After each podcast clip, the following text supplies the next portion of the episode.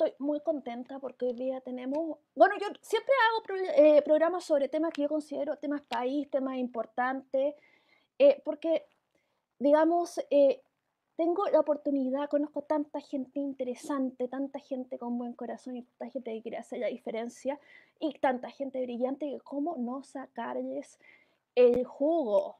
Entonces acá hay tres cerebros de los cuales voy a aprovecharme para pensar cómo podemos, el tema es, eh, digamos, se reforme, se apruebe, se rechace, cómo diseñar una constitución, un país que funcione más sustentable. Porque aquí hay que hacer algo porque no es sostenible como estamos viviendo y eso no es ninguna sorpresa para nadie. Pues vamos, eh, para comentar, tenemos, vamos a empezar eh, con un amigo de la casa que es quien me apaña siempre, aunque llame tarde de que se me cayó alguien, por favor ayúdame, Gerard Oyer. O sea, absolutamente aperrado, absolutamente aperrado, así que te quiero agradecer. Y eh, voy a Gerard Oliger, abogado, magíster en Relaciones Internacionales, profesor de Derecho Constitucional en la IEP, y consejero regional de Bópoli Valparaíso. Ahora vamos a pasar a, mi nuevo amigo, Hugo Gutiérrez, el otro Hugo Gutiérrez, no ese, el otro, pero este es, es el Hugo Gutiérrez que importa porque resulta que es coordinador nacional de la Red Internacional de Promotores ODS, RIPO. Además, eh, RIPO Chile, además es fundador de ONG Innovación, de lo cual nos va a contar a continuación de qué hace. Y por último, la grande, la única, nuestra, Angélica Flores Rodríguez, coordinadora Causa Climática de Bópoli. Grande. Angélica, con quien hemos estado muchas veces hablando de estos temas más tan importantes. Ahora voy a leer. Ella es directora ONG IGEA, coordinadora nacional de Citizens Climate Lobby Chile, embajadora y líder climática de Climate Reality, integrante de la red internacional de promotores ODS RIPO. Ya, eh, realmente, ¿quién quiere, eh, ¿quién quiere empezar con el tema de la constitución sustentable? Eh, para que le dé yo el micrófono. ¿Quién se lanza? Hugo. Yo iba, a mencionar a Hugo, sí, porque como coordinador eh, nacional de RIPO, eh, es el seco hoy día, en, al menos en los ODS, en ese tema aquí.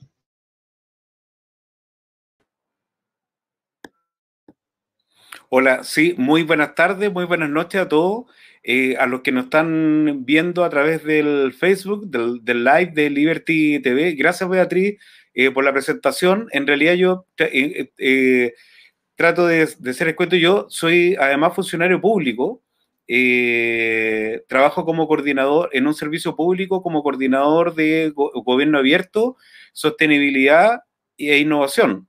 Y también me, me da mucho gusto compartir con Gerard y con Angélica, que además es mi amiga, nos, nos conocemos de muchos años, eh, y la verdad es que siempre es un gusto estar hablando sobre objetivos de desarrollo sostenible, sobre sostenibilidad, más que sustentabilidad. De ahí vamos a explicar la diferencia entre lo sustentable y lo sostenible.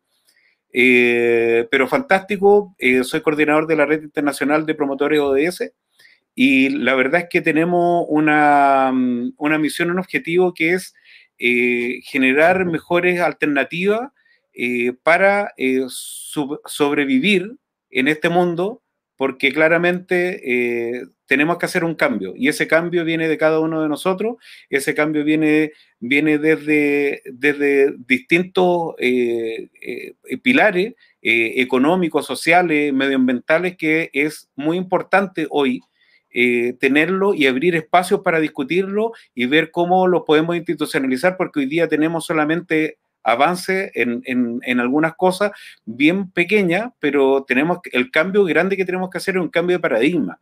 es un cambio de entender nuestra sociedad como una sociedad que se puede, que nuestra especie se puede extinguir por nuestra culpa y, nosotros tenemos que hacernos responsables de eso y tenemos que hacernos responsables desde, desde todos los ámbitos, pero sobre todo desde el ámbito político, porque ahí se toman las decisiones, ahí se, ahí se define el futuro de un país y de, un, y de una sociedad o de nuestras sociedades. Por lo tanto, nosotros tenemos que abrir espacio para conversar acerca de la, de la relación que hay entre política, entre la libertad, aprovechando el, que estamos en un espacio tan, tan liberal, ¿cierto?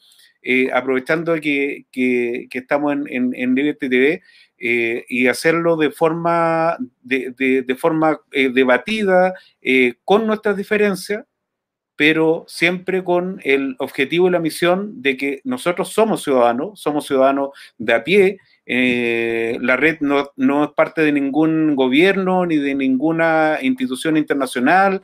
Eh, somos ciudadanos que simplemente nos juntamos para poder mejorar este mundo o, o, al menos intentar hacerlo y así heredarle a nuestros hijos un, un, un planeta, porque es el único que tenemos, un planeta mucho mejor eh, que el que tenemos hoy día.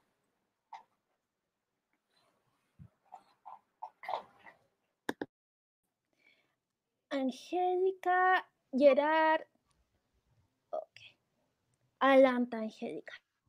Sí, oye, eh, bueno, primero que todo, de nuevo, muchas gracias Beatriz por invitarme. Siempre un gusto aquí compartir con ustedes. Echa de menos a Lucas, ¿qué pasó con Lucas? Está enfermito, soldado caído, en cama, sin COVID, pero hay otras enfermedades también y una de esas le dio a él. Le mandamos saludos. Mejórate.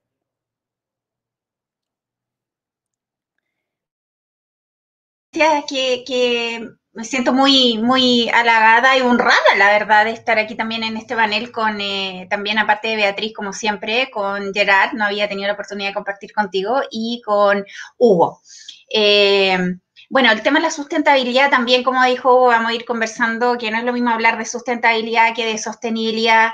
Los conceptos es importante mantenerlos, o sea, y diferenciarlos, em, lo cual esa nomenclatura de repente no ha ayudado mucho, ¿ah? y eso Hugo también lo puede confirmar al avance en, cierto, en ciertos temas de sostenibilidad en Chile.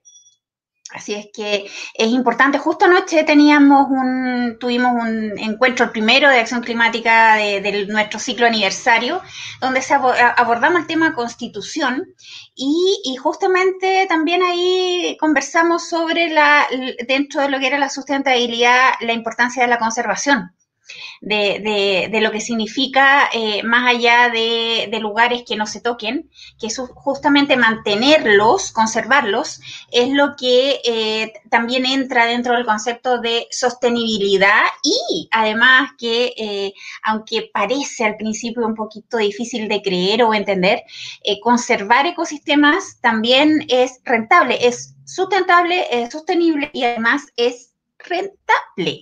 Entonces, si, si hay un miedo de repente que, que y, un mito, ya es un mito, un, casi un mito urbano o, terror de estas de estas figuras urbanas de miedo, que, el, que, que, lo que se conserva es malo para la, para la economía, no, es un error. Y así se ha demostrado en, en otros países que llevan la delantera en ese sentido con constituciones en que, por ejemplo, como la de Ecuador, eh, que, eh, en que la naturaleza tiene derecho constitucional. Entonces, eh, si bien, bueno, hay un tema de, regulación, fiscalización y todo eso en la implementación, pero el principio ya está dando resultados. Y ahí donde Chile tiene la oportunidad, la tremenda oportunidad ahora, de poner, eh, y de hecho, hincapié en la nueva constitución eh, que se nos viene el, tema conservación dentro de, sustentabilidad, y bueno, todo lo que es sustentabilidad, la descarbonización, eh, y todo el quizás en esto del derecho a la naturaleza tiene que ir constitucionalmente. Eh, o sea, es una oportunidad de Chile, ojo, es una constitución del siglo XXI, que, que es la oportunidad hoy de, de entrar en este sentido con legislación, con la Carta Magna chilena, abordar ya. Eso. Eh, Gerard, ahí ahora. Gerard, Bueno, eh, muchas gracias por la invitación, Beatriz. Es un honor estar aquí en este panel con Angélica, Hugo. Bueno, quería decir una cosa que, creo que es importante, que no se debe omitir y que está en el centro de lo que estamos discutiendo, es que los ejes, y, quiero, quiero decir, este tema para mí no es un tema técnico, es un tema político. Y creo que lo, porque las definiciones son políticas. El eje, el eje, el eje de la política cambió. Y dentro de ese eje, el aspecto ambiental está viéndose fuertemente tensionado. Es uno de tantos, pero es uno, ¿por qué? Porque eh, tenemos la tensión entre lo, entre lo nacional y lo global, que es una nueva tensión, que es muy fuerte. Y que se, y que se ve, por ejemplo, en, en los tratados de, eh, como Escazú, por ejemplo, y, pero otros más también, lo vemos también con el Acuerdo de París, o sea, para no, no quedarnos solamente en Chile y en la contingencia, sino tener altura de miras con respecto a este tema. Nos vemos que hay una tendencia al proteccionismo eh, y, también al, que eso eh, va en los aspectos económicos también, tiene otras, otros vértices también. Y por otro lado, podríamos llamar un, localismo, un nacionalismo que dice, bueno, mi tierra, mis reglas, no dándose cuenta que los temas, los temas ambientales son temas de gobernanza eh, global. O sea, no podemos pensar que lo que ocurre en un lugar del mundo no va a afectar en los otros. Incluso a veces los ecosistemas son muy sensibles y en algunos casos eh, un, pequeño, un pequeño cambio en un lugar muy lejano puede afectar, por ejemplo, las migraciones de las aves, por decirte algo. Y, efectivamente es un tema muy, muy complejo. Y lo hemos vivido concretamente en, en, zonas bien específicas en nuestro país y que, y que han afectado. Lo hemos visto, por ejemplo, eh, en, en, tanto la, en algún momento en Valdivia, en algún otro momento la cercanía de Concepción, eh, bueno, para qué decir otros temas que hemos tenido ambientales bastante importantes, pero que no afectan solo lo local. Ahora nos podrían decir que dentro de nuestro país, eh, en, los grandes números no afecta, pero resulta que se van sumando otros países también y efectivamente eh, es una mala señal y evidentemente somos los países pequeños y, los, y, los, y, las potencias medias las que pueden hacer presión a los grandes jugadores en temas ambientales también, como lo han logrado en otros temas. Voy a dar un ejemplo distinto que nos va a poder nos, puede dar sentido lo que se puede hacer con un país como Chile, que puede trabajar con potencias medias en estos temas y probablemente va a encontrar mucho abrigo en ellas. Estoy pensando países europeos, por ejemplo, que son muy sensibles a los temas ambientales. Eh, por ejemplo, en el tema del desminado, eh, las, grandes potencias no querían avanzar en, ese tratado internacional del desminado, y, pero finalmente potencias medias, como por ejemplo como Holanda, eh, se unieron a países pequeños como el nuestro, que estuvo de acuerdo, y finalmente es un tratado internacional que rige globalmente el desminado. Yo pienso que esa misma arquitectura se puede utilizar también en el ámbito medioambiental. Dicho esto, eh, si bajamos al, tema constitucional, eh, bueno, tenemos que de alguna manera desde, la Constitución establecer las bases para poder eh, tender estos puentes y entender que es una gobernanza global. No, no podemos tener normas que no, de alguna manera restrinjan. Actualmente, el, artículo quinto, inciso segundo de la Constitución, de algún modo u otro reconoce un rango superior a las normas, a los tratados internacionales que tienen que ver con derechos humanos y evidentemente los derechos humanos eh, vinculados al medio ambiente o llamados de tercera generación, eh, por supuesto que están incluidos. Entonces, ese tipo de normativa eh, o, alguna más específica se debería mantener o se debería profundizar. Lo mismo en cuanto a la arquitectura actual, el bien común subordina absolutamente todo y el bien común, si uno lo toma, si uno toma eh, armónicamente las definiciones constitucionales, implica el mayor desarrollo eh, material y espiritual, o sea, todas las dimensiones del ser humano, como establece el artículo primero de la, de la actual constitución, y eso si se relaciona además que el derecho de propiedad está limitado por el bien común, y nos damos cuenta que ese es el contenido, y, además hemos visto eh, muchos fallos de, las, de, las, Cortes de Apelaciones y también de la Corte Suprema, que establecen que evidentemente el medio ambiente es una limitación, el cuidado del medio ambiente, la conservación y, la, preservación, eh, son, bienes superiores que pueden limitar el derecho de propiedad. Entonces, eh, las personas en sus proyectos y también, y también, por cierto, los emprendimientos de todo tipo, tienen como limitación el respeto al medio ambiente. Entonces, yo creo que todo esto se tiene que clarificar en una nueva constitución, se debe profundizar, pero tenemos una base, una base que no se puede perder. Y bueno, aparte de los principios de prevención, de, sostenibilidad, que de algún modo están, de un modo u otro están reconocidos entre la Constitución o la ley de base y otra normativa, eh, yo creo que es bien importante, hay un principio que no está en nuestra Constitución y que no está habitualmente reconocido en, la, en, las, constituciones, pero sí en mucha legislación extranjera y sobre todo europea, que es el principio precautorio, Yo digo el principio precautorio, que no es muy, no es muy conocido por, este, por, este, por estos lados, no se habla demasiado de eso. Quizás los, obviamente los ambientalistas lo conocen muy bien, pero las personas de a pie no lo conocen, es que si tenemos alguna duda respecto a si alguna actividad puede ser dañina en muchos aspectos, porque el principio precautorio no solamente para el medio ambiente, por ejemplo, para la salud, eh, también para el medio ambiente, entre otros ámbitos, si existe la duda científica, no se debe realizar esa actividad, no se debe crear ese producto, no se debe prestar ese servicio, porque existe el, el, fundado temor, no cualquiera, el fundado temor, científicamente fundado, de que puede afectar, en este caso, al medio ambiente, pero también puede ser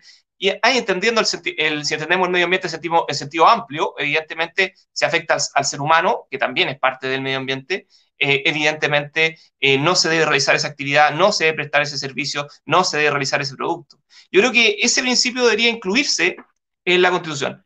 Y bueno, ya nos va a decir Hugo, eh, yo estoy de acuerdo, lo dijo en la previa, lo va a decir y ahí voy a meterme nuevo, que no se me olvide.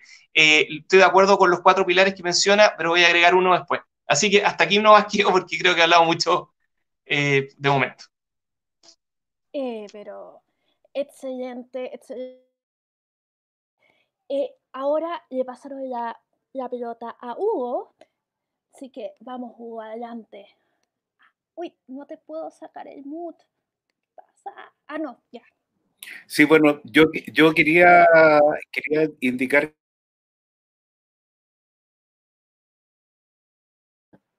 Quería, ahora sí, eh, quería indicar que en el fondo lo que indica Gerard sobre el principio de precautorio efectivamente eh, son, son en el fondo eh, temas judiciales o jurisdiccionales que no están enmarcados en, en nuestro ámbito actual. De hecho, tenemos que avanzar con respecto a la Constitución. Nosotros en el artículo 19 de la Constitución tenemos todos nuestros derechos eh, reflejado ahí eh, derechos que dicen relación con el derecho a la vida, a la salud, eh, a, un medio ambiente limpio o sin contaminación, pero tal vez no hace falta hincar el diente en lo que realmente es hoy día requerido por, no solamente por nuestro país, sino que por todos los países, que es la participación ciudadana.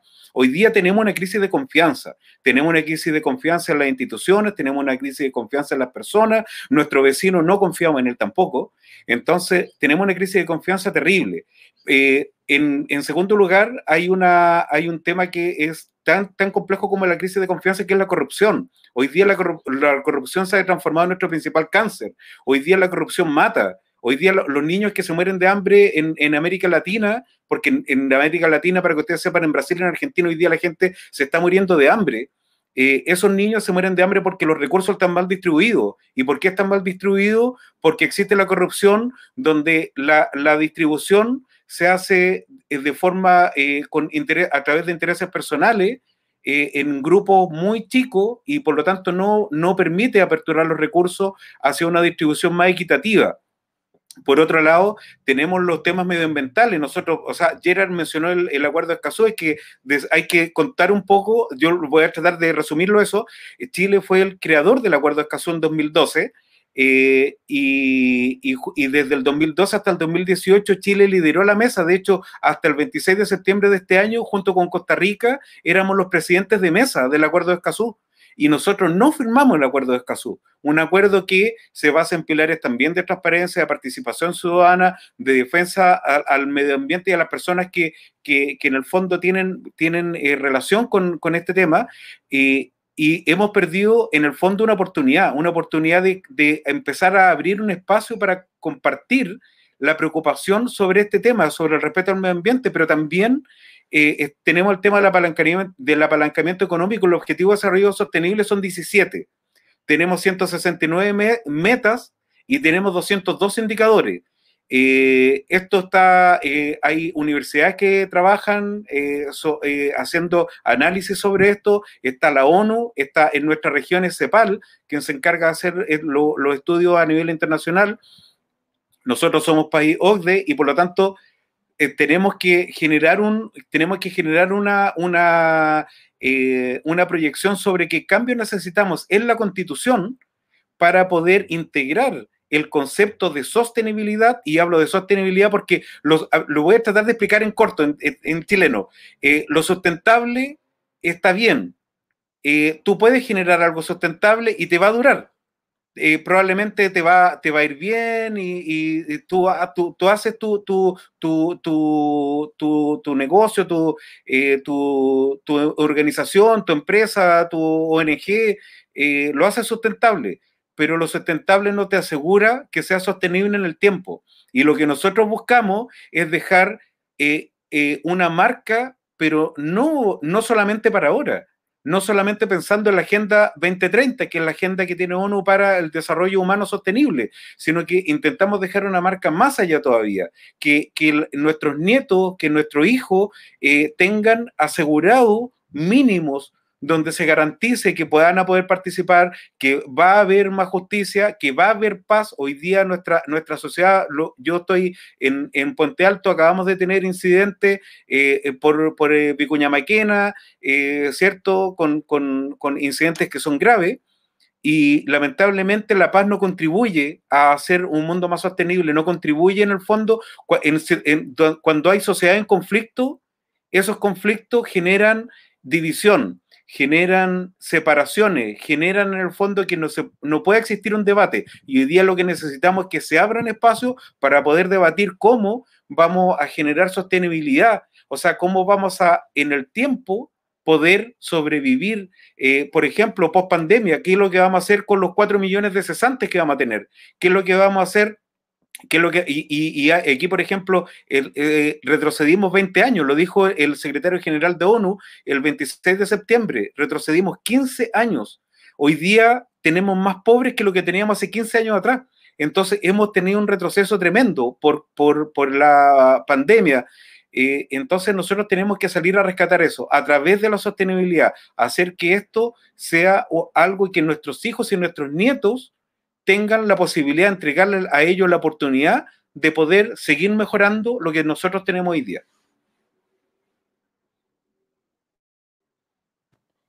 Bueno, Gerard quería añadir un pilar y de ahí pasamos a Angélica, ¿te parece? Ya. Sí, no, es muy importante es el acceso a la justicia. Eh, de algún modo u otro lo tenemos en, eh, con el recurso de protección, con los tribunales ambientales, sí, pero por supuesto que eh, por eso mismo hay que, hay que preocuparse de que sea cada vez más eficaz, porque evidentemente si tenemos, por ejemplo, eh, participación ciudadana y tenemos en, la, en, el CIA, por ejemplo, eh, sí, eso, eso es importante, pero ¿de qué sirve si no tenemos eficacia y no solamente eficacia, sino también los medios porque algo que tenemos, un problema que tenemos en la justicia en general es que a las personas les cuesta mucho acceder y, que es caro y que es difícil. Entonces, en ese sentido tenemos que facilitar, hacer más simples los medios para recurrir a la justicia, eh, no solamente quedarnos en la participación ciudadana, sino también hacer efectivo eh, el acceso a esta y de ese modo eh, poder corregir aquellos errores que se producen en nuestra institucionalidad. Porque finalmente, ese es el otro punto, también no podemos caer eh, si tenemos una mala legislación vamos a caer en mucha judicialización. Lo importante es que podamos resolver lo más rápidamente posible los temas y no tener que terminar el largo juicio. Y eso también es importante con respecto al acceso a justicia es la rapidez, que sean procesos lo más ágiles. Evidentemente tenemos una base actualmente, antes no había nada prácticamente, ahora están los tribunales ambientales y eso da una especificidad y ha permitido ir generando una jurisprudencia. Bueno, es importante que eso eh, se, perfeccione no solamente en la Constitución, si la Constitución va a establecer solamente los grandes trazos, pero sí en nuestra legislación y es muy importante en el sentido del acceso a la justicia. Mucha razón, eh, muchas gracias. Angélica, ¿quieres comentar? Ah. Sí, bueno, eh, entrando, digamos, un poquitito también al tema de sustentabilidad, para mí, eh, siendo yo tan eh, obviamente conservacionista eh, y también férrea defensora del medio ambiente, también me gusta aclarar que en este caso, cuando hablamos de constitución, y ese es el miedo que mucha gente tiene, que se la nueva constitución podría ser un peligro para la propiedad privada. Está tan polarizada en nuestro país que hoy día hay mucho miedo al respecto. Sin embargo, también hay un tema ahí que se, eh, vincula con el medio ambiente. No necesariamente, y como antes lo comenté, significa pérdida de, lo que es la economía o de eh, la propiedad privada el que se proteja el medio ambiente. Incluso hoy día, eh, y en eso quiero recalcar cuando hablaba yo de la oportunidad, porque tenemos, por ejemplo, hoy día, hoy día o ayer se lanzó el fondo, se hizo el llamado para el fondo reciclaje. Entonces, de, que para, las, em, para, las, eh, para, los, para los emprendimientos, las organizaciones que puedan postular a este fondo, son 12 millones de pesos que se van a entregar para generar conciencia y que genere eso al mismo tiempo herramientas de empleabilidad.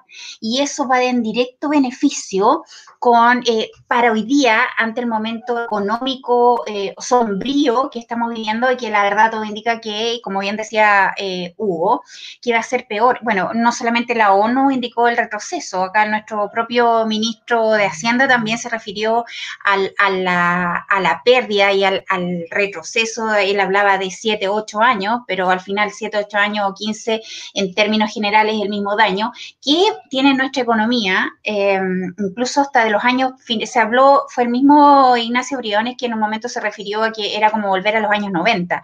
La diferencia es que a diferencia de los años 90, hoy día tenemos tecnología tenemos avance de tecnología que nos permite una reactivación que, vaya acorde con el cuidado del medio ambiente, con conocimiento, porque además eh, esto, además hablemos de cambio climático, tenemos un fenómeno, una amenaza real para la vida y para la economía, que es el cambio climático. Entonces, eh, integrando esos elementos a la, a la Constitución, eh, ya empezamos a, ver, a, pensar y a estar, eh, tener un poco más de esperanza en el sentido de abordar eh, una legislación, una carta magna que nos, que nos, nos dé las bases de la sociedad para enfrentar este siglo XXI con energía, con un, insisto, ¿ah? yo soy como a veces majadera en eso, en la descarbonización, en también los derechos, los derechos de la naturaleza, el derecho, los derechos humanos de cuarta generación es eso, el derecho al medio ambiente, porque está inmediatamente vinculado porque es un derecho humano de nosotros, el derecho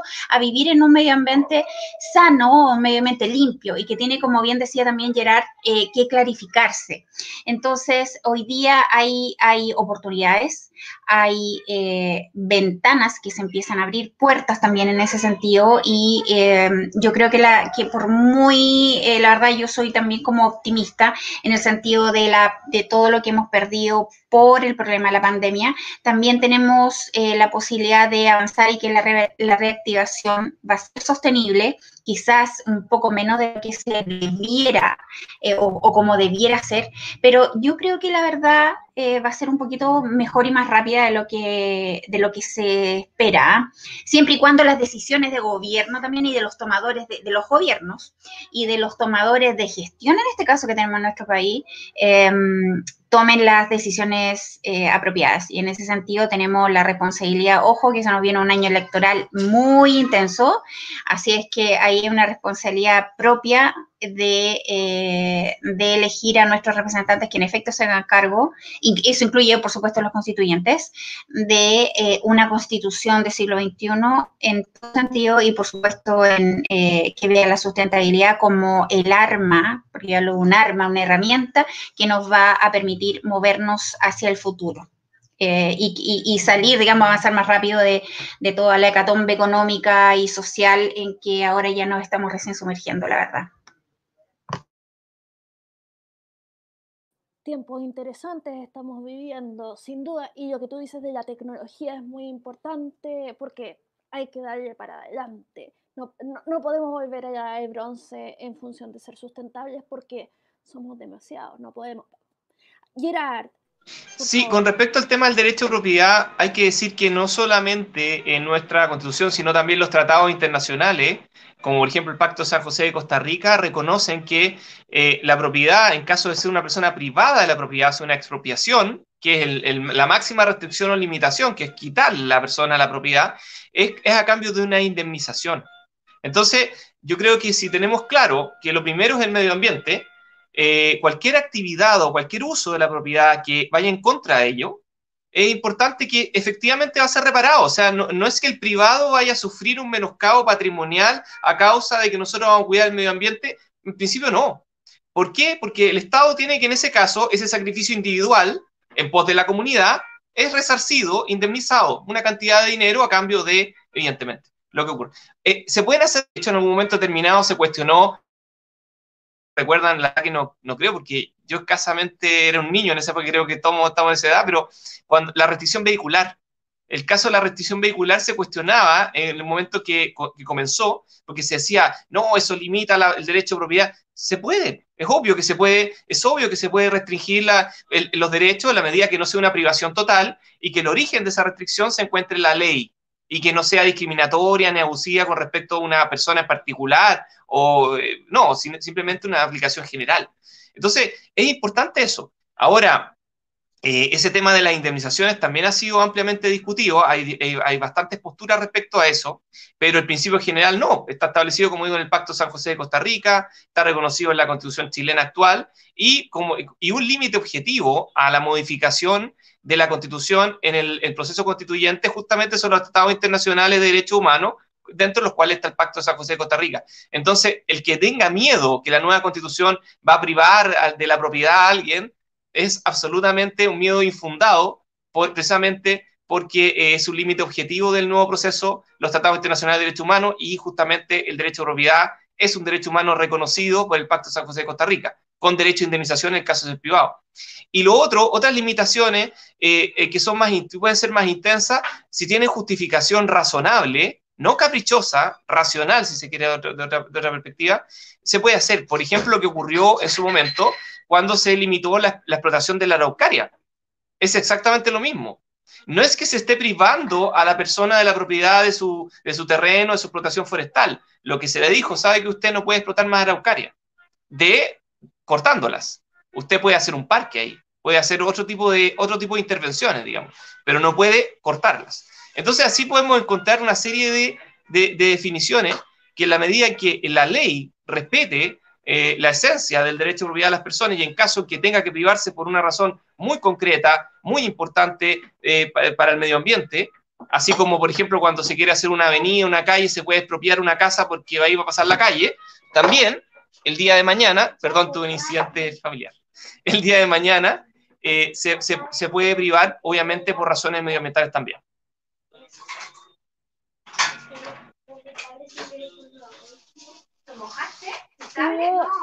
Eh, te estoy tratando adelante. Gracias. Sí, mira, yo con, con eh, referido a lo que indicaba a, lo que indicaba Gerard, eh, en realidad el artículo dice hay, hay contradicciones entre lo que inclusive dice hoy día nuestra constitución y la realidad. O sea, en el artículo 19 de la Constitución, en el numeral 8, inciso 1, dice que hay el derecho a vivir en un medio ambiente libre de contaminación. Es deber del Estado velar para que este derecho no sea afectado y tutelar la preservación de la naturaleza. Pero tenemos eh, Mejillones, tenemos Puchoncaví, Puchoncaví Quintero, eh, tenemos Tiltil y tenemos una constitución que en el fondo eh, finalmente termina siendo letra muerta. Por lo tanto, ¿qué es lo que hay que hacer?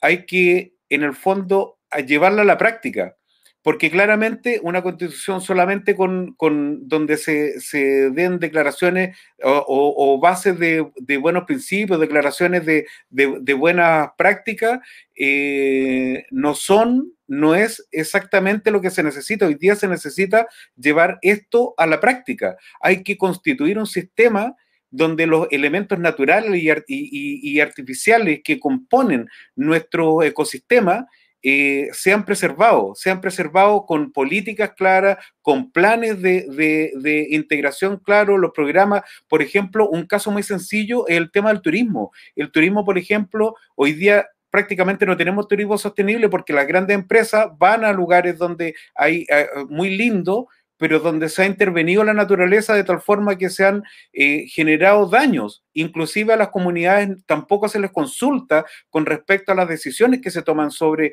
esos territorios y sobre las mismas comunidades. Por lo tanto, nosotros tenemos que tener claro que existe la protección directa e indirecta. Ahí, ahí Gerard, que abogado, nos, nos puede dar un, un, pequeño resumen de qué significa una u otra, pero básicamente lo que nosotros tenemos, tenemos que tener claro es que hasta el año 94 no, en nuestra constitución en ninguna ley estaba la palabra sostenible. Hoy día sí la tenemos, pero todavía es letra. Tenemos que hacer la carne, pero esto se hace eh, desde los territorios y hacia los territorios. Tenemos que institucionalizar desde, desde la base comunitaria, desde la base territorial, que se trabaje sobre lo sostenible, porque sin, sin esto, todo lo que el, el, chorreo desde, desde la legislación, desde la constitución, no alcanza. Por lo tanto, nosotros tenemos que generar en el fondo un, cambio de paradigma donde la ciudadanía, donde la comunidad, donde el territorio se interese. Y claro, como decía, como decía ayer, hoy día, por ejemplo, nosotros no tenemos un ombus, no tenemos un, un, eh, mediador como se conoce en otros países, no, no tenemos un defensor del pueblo. Eh, y nos falta, nos falta no solamente un defensor del pueblo, sino que nos falta que la propia, las propias comunidades entiendan que tienen que mediar, que no todo, por ejemplo, puede llegar a un, a un tribunal eh, que, no todo puede, que no todo debe ser judicializado, como dice Gerard, o como en algún momento dijiste tú, Beatriz, porque claramente eso va a terminar en una debacle del, del sistema judicial. Lo que tenemos que preocuparnos en el fondo es de que, es que hacer que esta base que tenemos en la Constitución se pueda aplicar, y para eso tú tienes que tener una política pública clara sobre desarrollo humano sostenible. Y eso eso implica trabajar con las comunidades, con los territorios, implica trabajar con las personas que hoy día están incentivando, promoviendo y difundiendo la sostenibilidad como una nueva forma de poder sobrevivir, porque yo insisto, ya lo dije una vez, pero no voy a ser majadero en esto, tenemos un solo planeta. Por lo tanto, si nosotros no lo cuidamos, no, sé qué es lo que va a pasar. Y por lo tanto, nosotros tenemos que cambiar este, este aspecto de la constitución para que la constitución no sea letra en un papel, que se haga carne en las comunidades y en los territorios. Y ese es el tremendo desafío que tenemos todos los sectores, el sector público, el sector privado, la sociedad civil y por supuesto la academia, muy importante todos los sectores tienen que intervenir y la mayor cantidad de actores posible para que podamos tener una nueva, un, nuevo paradigma constitucional sostenible en acuerdo y en el fondo un nuevo pacto social de sostenibilidad para el desarrollo al menos de Chile. Acá eh, una pregunta. ah, ya, sí. Adelante. no, yo quería, digamos, acotar algo chiquitito eh, que eso también tiene que ir muy de la mano ligado con la educación ¿ah? en, la nueva constitución, porque eh, nosotros estamos hoy día, somos los mayores los que estamos tomando las decisiones, pero si esto no parte, lo que acaba de decir Hugo, parte también de las bases en la comunidad y eso parte también en, en entrar de la educación básica, entiéndase de kinder y todo eso. Uy, disculpen. Eh, también tiene que garantizarlo la, Constitución, una, no solamente la educación, quizás yo puedo ser un poco, eh, digamos, todo personal de, los que trabajamos en esto, pero la educación medioambiental tiene que estar garantizada en la Constitución también, y no solamente hoy día que es un, que es un módulo en algunos, en algunos cursos, estamos hablando de, toda una formación, porque la verdad que eh, tenemos que entender que estamos en un momento crítico de la humanidad, no de, la, Tierra, porque la Tierra va a seguir y nos demostró que cuando nosotros nos retraímos, nos retrajimos a las casas, la naturaleza floreció. Entonces, e, ese fue el llamado de atención de decir, miren, están tratando mal la naturaleza, pero también es la naturaleza diciendo, miren, yo me recupero más rápido de lo que ustedes creían cuando ustedes no están. Entonces, es el llamado para nosotros de reaccionar y, como dice Hugo, es un planeta, pero es un planeta que, alberga una vida que nosotros estamos amenazando y que se amenaza la nuestra. Entonces, es hoy día indispensable asumir esto a partir de nuestra propia Carta Magna y la educación en ese sentido tiene que hacerse fundamental. Y lo último, que a propósito de lo mismo, de esto de generar eh, ya trata de, cambiar el chip y eso parte desde la Carta Magna aterrizado a la, comunidad, a la sociedad misma eh, y también de nosotros está esa responsabilidad.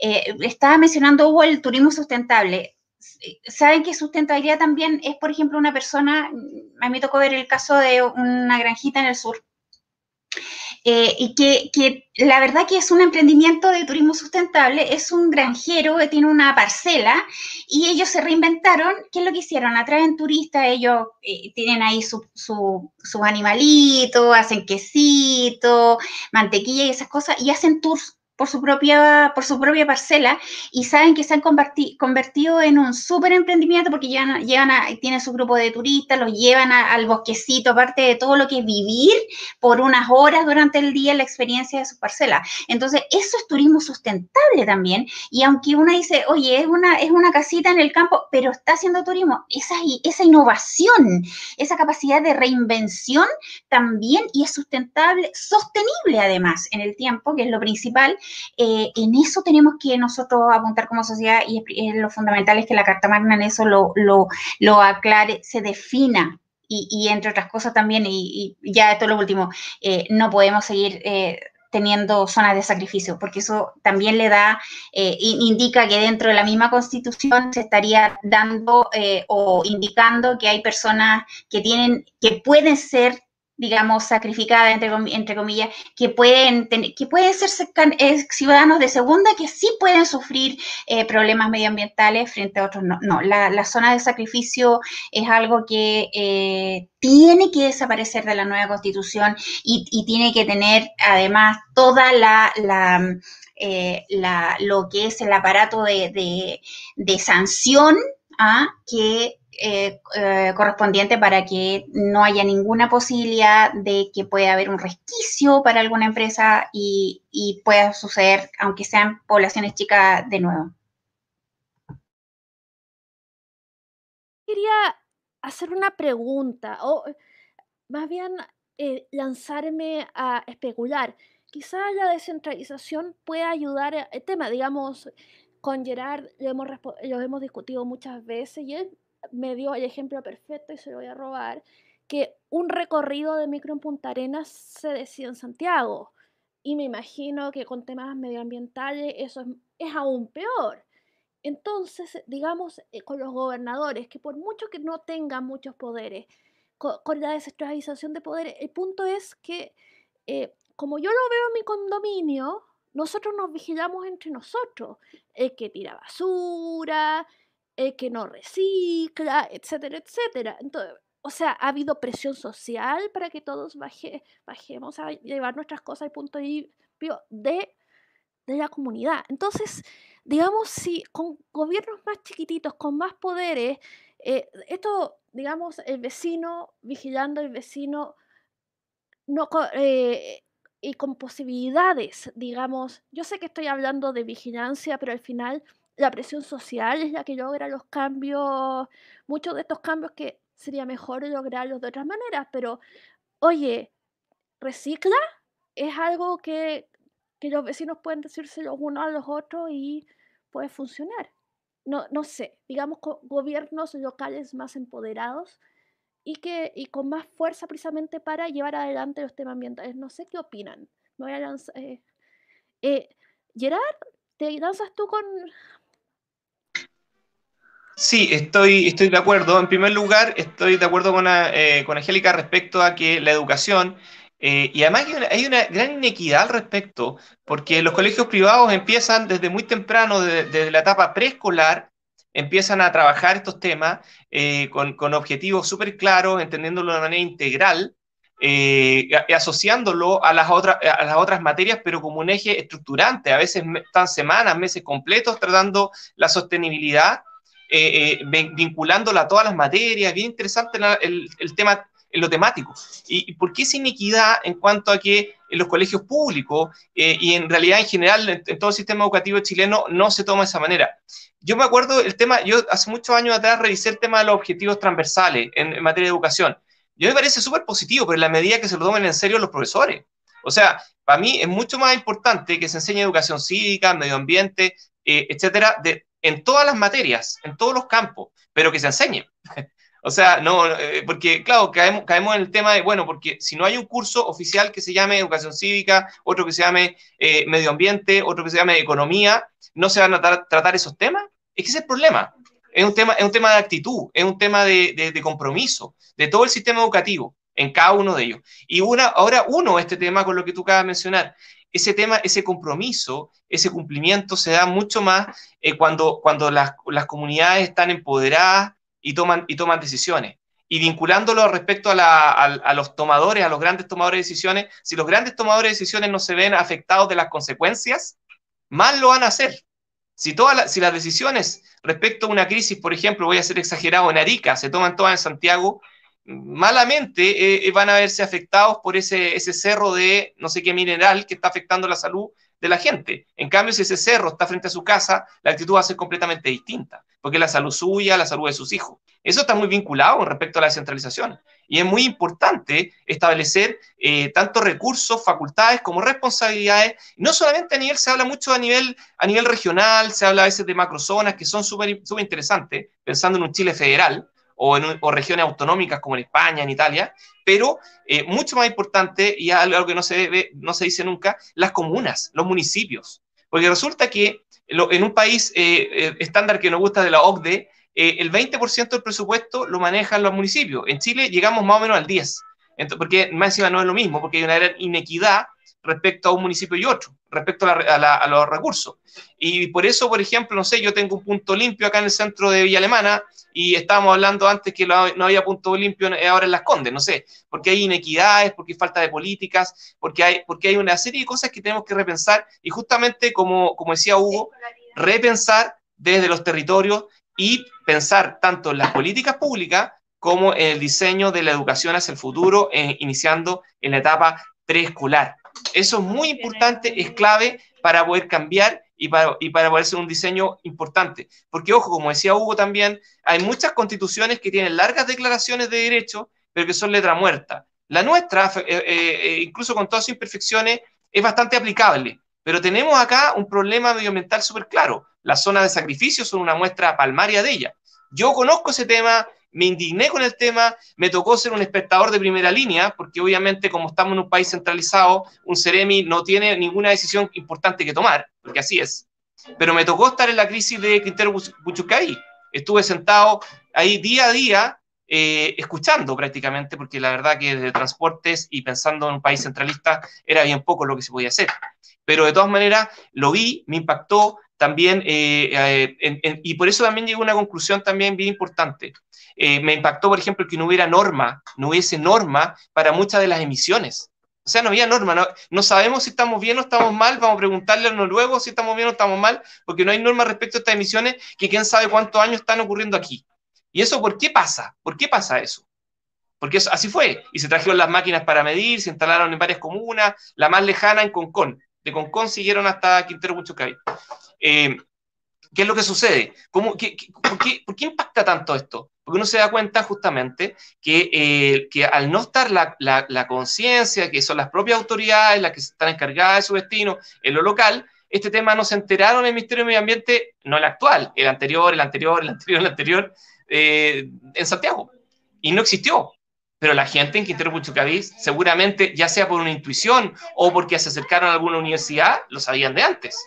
Entonces, estos son los temas que hay que corregir. Además, lo otro, eh, las prioridades. Eh, ya sea en ese momento o ahora en la pandemia, nos estamos preocupando de que los niños vuelvan al colegio porque hay un indicador en el Ministerio de Educación que dice que tienen que volver al colegio, no sé qué. La prioridad es la persona, el medio ambiente. Y lo otro que quería decir, con respecto al medio ambiente, además de, del aspecto de lo, lo, artificial, lo natural, también está lo sociocultural. Y es muy importante mantener los modos de vida. Eso, eso tiene que ver con los pueblos originarios, pero voy a tomar una definición de medio ambiente de Nueva Zelanda que me gustó mucho. A pesar de que la, la, ley de medio ambiente chilena es bastante buena, incluye los aspectos socioculturales en el artículo cuarto, pero ah, la de Nueva Zelanda, Nueva Zelanda me gustó mucho y un país que nos comparamos para muchas cosas. Dice, cubre los ecosistemas y sus partes constituyentes, incluidas personas y las comunidades. No habla de pueblo originario, todas, no unas, todas las comunidades. Después dice, todos los recursos naturales y físicos, los valores recreativos, las condiciones sociales, económicas, estéticas y culturales que inciden sobre los aspectos denunciados y ahí nombra unos apartados eh, anteriores. Entonces, creo yo que hay mucho que profundizar, hay mucho que hacer, eh, esto a escala variable, no todo va en la constitución, pero la constitución tiene que unirse con legislación que sea efectiva, aplicable, que haga justiciable los derechos, eh, en este caso el derecho al medio ambiente. Em, hablando de Nueva Zelanda, eh, se toman tan en serio las cosas allá yo hace muchos años pasé cinco horas en el aeropuerto de Nueva Zelanda y leí una noticia y me llamó la atención. Que había una broma que estaba sucediendo, que llamaban a la gente a sus casas y decían, debajo de su casa eh, o, hay un ave rara que, pone los huevos, o hay un cementerio indígena, entonces la gente quedaba como, chuta, me van a tirar la casa abajo para, para, el ave. Eh, digamos, es una broma. Y resulta que, pero la gente se toma en serio eso, es como, eh, en serio. Entonces, hay harta, me gustó mucho lo que vi, a pesar de que esta broma de mala, de unos cabros chicos que los pillaron que tenían 16 años que hacían la broma, habla de una cultura de respeto, digamos. Eh, eh, no sé, ¿quién quiere comentar un poquito de lo que dijo Hugo? Angélica, de lo que dijo Gerard. Angélica, Hugo. Eh, oye, ¿sabes qué? Bueno, a propósito de eso, es verdad lo de la cultura. Mira, es cierto que los países europeos, bueno, todos aquí o la mayoría sabemos ahora, porque saltó hace unos meses en las noticias, cómo estaban devolviendo a propósito de la pandemia grandes cargamentos de basura, de que todos estos eh, enormes barcos con, de, containers llenos de basura. Entonces ahí mucho, o sea, la gente de entender, claro, es re fácil que de repente uno puede decir, sí, son países europeos, están más adelantados, pero no es tanto porque están, estaban de décadas mandando basura a otros países. Entonces, eh, sin embargo, eh, también ellos em, porque sufrieron, fueron de los primeros que sufrieron el tema de la lluvia ácida, entonces este, eh, el surgimiento de los, grupos, los primeros grupos ecologistas, movimiento ecologista, partido político, pero fíjate que eso fue lo que fue creando también esta cultura de, cuidado, de respeto. Lo que tú dices, por ejemplo, a mí me tocó verlo en Inglaterra, que el tema del reciclaje ya hace muchos años que está, es, parte ya, los niños saben, ya no es cosa que tú les tengas que enseñar, ya todos saben que tienen que, la, gestión de residuos, de cómo tú tienes que hacerlo en tu casa. Y pasa que, eh, eh, lo que tú decías también de cómo se vigilan ya era hace tiempo. Yo me acuerdo una vez que ya lo, igual que acá, ya hoy día en algunas comunas, está la gestión de residuos, tú pones los vidrios, pones las latas, pones todo. Y, yo cuando llegué, o sea, dije, oh, qué bonito, que he sido súper contenta. Y una vez puse una cosa como fuera del carro mal puesta, uno de los cartones. Y eh, allá los, recogen en, los que están ahí, que son diferentes a la basura, eh, la basura general, digamos, todo bien separado, eh, no se los llevaron y era, estaba dentro del carro todo, y del, de la gente que retira eh, los basureros, digamos, entre comillas, eh, los recolectores no lo llevaron. Y después me retaron mis vecinos a mí, porque yo había dejado, había permitido que ese pedazo que yo había puesto, que había mal puesto en el mismo carro, no se lo habían llevado. Entonces, claro, yo aprendí y fue culpa mía, que en realidad no pregunté, mis mi flatmates tampoco me indicaron, pero eh, allá están o sea, las cosas todo regulado, tú sabes que cómo tienes que poner la basura, cómo tienes que poner el vidrio, y, eso, eso acá falta. Entonces, lo que no me extraña lo que tú cuentas de, de Nueva Zelanda, porque son culturas que se toman en serio y que saben que si no hacen algo bien de acuerdo a, la norma, ya sea la norma o a la tradición, aquí el tema social es súper importante también, o sea, el, el, castigo social de, algo que tú no haces bien, eh, allá es fuerte, es fuerte, o sea, allá incluso el castigo social es más fuerte porque ya está, está en el ADN, es mucho más fuerte que lo que pueda significar que tú pagues una multa. O sea, cuando tú no pagas tu pasaje y toda la gente te mira, decir, oye, tú, o sea, a mí me tocó ver gente que subía y no marcaba su oyster, que era uno, ¿cachaba? Que eran como personas, no sé, un poco migrantes o de ciertos sectores. Dos veces me tocó ver que se bajaban, porque sabes que era tan fuerte esa cosa que todos te miran y te siguen, o sea, eh, y eso falta acá. Yo creo que cuando, sin tener que entrar a grandes, a, tener que pagar grandes eh, em, penas o, indemnizaciones o multas, que falta eso en nosotros mismos, que cuando, que cuando alguien, que, tu vecino te tire basura afuera, no se preocupe de dejarle todo, que haya un castigo social dentro de, cosa que el vecino no, que no deje de hacerlo, porque ese espacio público, ese espacio es de todos. Y lo que tú ensucias al lado de esa basura también te, te afecta a ti. O cuando hacen asados y todo llenas de humo, toda tu casa, tu ropa, tienes que cerrar ventanas, eso te está afectando. Ese tipo de conciencia es la que nos falta en este sentido acá. Estamos llegando al final y resulta que primero que nada quiero agradecerles a, todos, porque realmente ha sido una hora muy valiosa eh, de conversaciones realmente buenas y realmente importantes. Ojalá, espero que, eh, digamos que eh, ser parte de la conversión más amplia para impulsar ciertos cambios que son necesarios y urgentes. por otro lado, quería, este es el momento de que ustedes digan lo que quieran. Autopromoción, no sé si están haciendo un proyecto importante que quieren comentar, si alguien, por ejemplo Hugo, quiere lanzarse candidato a mi Chile, eh, que lo pueda anunciar, nosotros lo, apoyaremos, eh, etcétera. Entonces, o si por, quieren redondear la idea y decir algo que dijeron siete veces, pero que, pero que tiene que quedar claro. Entonces vamos a, vamos a partir con, ¿Quién quiere partir con, el momento, digamos, los minutos libres para autopromocionarse o señalar los proyectos o contar, por ejemplo, de qué se trata la ONG, Innovaciente, etcétera? Hugo, adelante.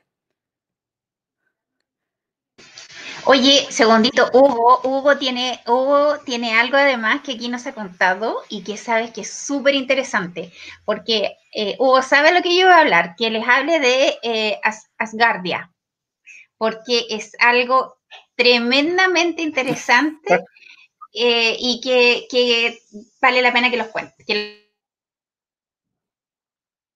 Ah, bueno, sí.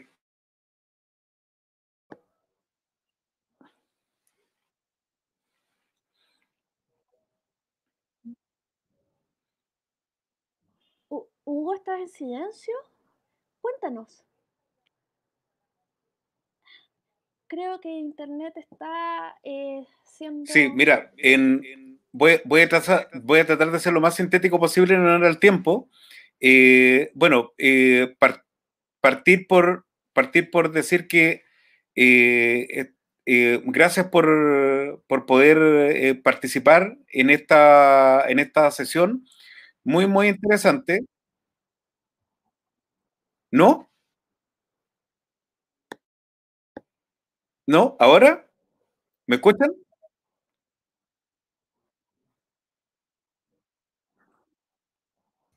Se te escucha, Hugo. Sigue.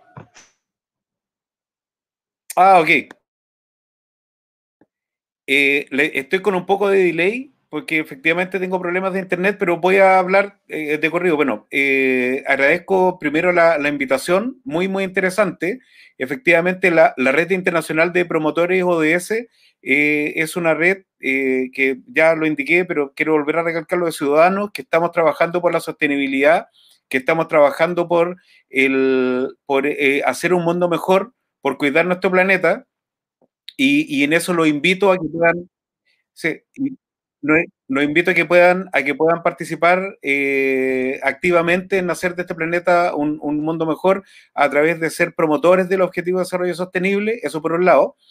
Eh, por otro lado, indicar que también eh, efectivamente la participación ciudadana, el, apalancamiento económico, el respeto por el medio ambiente y en el fondo el, el tener la posibilidad de poder debatir eh, implica que uno rompe sus propias barreras cuando uno conoce gente que no, que no está, que, regularmente no ve, uno aprende. Y, y, eso es lo que es importante. Nosotros, cada día que pasa, nosotros tenemos que aprender algo, algo más.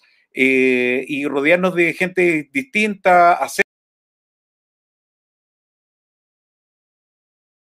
eh, Internet está haciendo la suya hasta que vuelva Hugo, eh, ¿quién quiere continuar? Y cuando Hugo vuelva, si logra volver, a quien le agradecemos mucho, eh, ¿quién quiere continuar mientras esperamos a Hugo? Angélica. Sí, yo cortito. Bueno, también voy a agradecer de nuevo y siempre no me voy a cansar de agradecer las invitaciones de Beatriz porque eh, siempre son conversaciones muy interesantes y como decía Hugo, también uno se enriquece mucho cuando ve las otras miradas y, los otros eh, sectores a ¿ah? eh, compartir con ellos. Así es que ah, yo no conocía a Gerard ahora, o sea, hasta ahora, así que ya lo conozco. Espero que tengamos la posibilidad de trabajar junto ahí con la región. Y eh, yo quisiera enfatizar eh, que la, mm, hoy día está eh, tomar conciencia del momento que estamos pasando global con respecto al cambio climático. En eso no me voy a cansar tampoco de repetirlo. Y que cada acción individual cuenta. Gerard mencionó antes que sí, somos chicos, contaminamos dentro de lo macro, como cada país contaminamos poco, pero cuando sumamos estos poquitos, la verdad que somos bastante. Entonces, eh, no el, que seamos poco contaminantes como país y, también incluso individualmente no significa que no podamos ni debamos, menos que no debamos hacer el cambio. Y en este sentido también tenemos un poder como ciudadanos a cada elección que tomamos de consumo y, también cada elección que ahora en el futuro vamos a tener eh, en las próximas elecciones. Entonces, yo ahí llamo a tomar mucha conciencia, ser responsables y también a votar en el futuro por candidatos que eh, en lo posible sean candidatos que tengan algún tipo de trayectoria eh, eh, medioambiental, no estamos hablando que este, tiene que ser activistas precisamente, pero sí que ojalá no sean candidatos que a, que, a quienes les aparezca solamente para campaña meses antes que se preocupaban del medio ambiente. y en eso tenemos que ser responsables porque ya no es como antes. Hoy día el momento planeta requiere que también seamos extremadamente minuciosos en nuestras elecciones de futuro porque los, tomadores de gestión, los, que toman estas decisiones en nuestro gobierno, tienen que ser personas eh, que en ese sentido estén, estén informadas y que también tengan una acción, tengan eh, ese respaldo de una acción previa, no solamente eh, electoral. así que eso y muchas gracias y hay que seguir cuidándose ahí todos. Desde ya, un abrazo. Eh, Hugo, eh, si puedes lanzar. Disculpa, sí, tuve un, pequeño problema de, conectividad.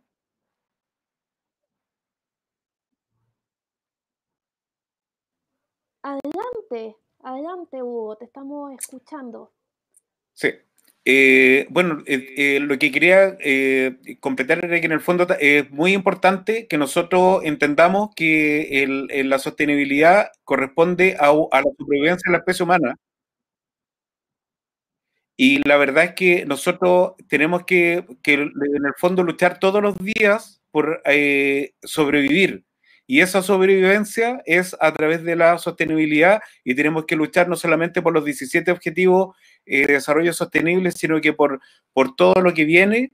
Y bueno, contarles también que eh, soy eh, diputado parlamentario de una nación, de la primera nación espacial que se llama Asgardia, que es un proyecto muy interesante donde estamos en el fondo tratando de, de ver qué hacemos si este planeta colapsa y, ahí nos toca eh, representar, digamos, a, Chile en, esta, institución que es Guardia y que básicamente nos no está permitiendo generar la posibilidad de tener eh, la, alternativa de poder ir al espacio. Esto no va a ser de aquí mañana, probablemente vamos a tardar décadas, pero, estamos luchando eh, por, eh, junto con, con 150 eh, colegas de, 40 países del mundo, para poder formar esta primera nación espacial y por supuesto para, para, poder tener, como les decía, una alternativa en caso de que nuestro planeta colapse, porque si no hacemos el cambio, si no hacemos el cambio de paradigma, efectivamente vamos a terminar muy mal. Y nada, e, eso quería decirle y agradecerle. Un gusto, Gerard, un gusto, Angélica, nuevamente. Muchas gracias por la invitación, Beatriz. Y, y bueno, espero que nos veamos muy, muy pronto también. Entonces, Gerard, tus palabras.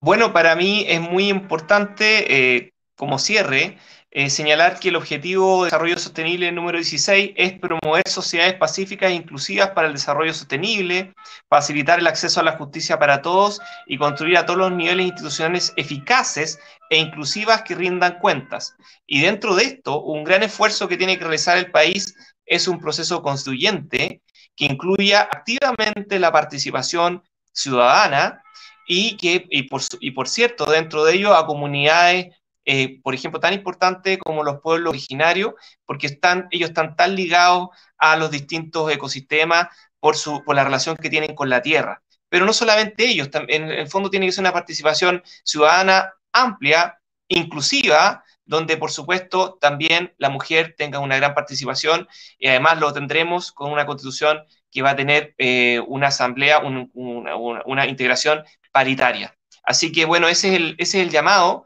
esa es la, y creo que es muy importante ser claro, y lo digo, estoy por la opción apruebo y me interesa que tengamos una constitución que refleje el, el mundo sostenible, sobre todo por nuestros niños, que tienen que vivir estos principios desde la edad más tierna, desde la edad preescolar, desde, desde la cuna hacia adelante.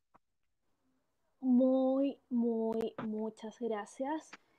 ¿Quién no te gustó? bueno, muchas gracias a todos eh, por estar aquí. Fue, ha sido una conversación muy importante, muy interesante. Y eh, con esto me despido. Eh, muchas gracias. Y por favor, a que nos escucha, suscríbase, síganos, etcétera. Estamos en Facebook, en YouTube, en podcast. Así que, chao a todos.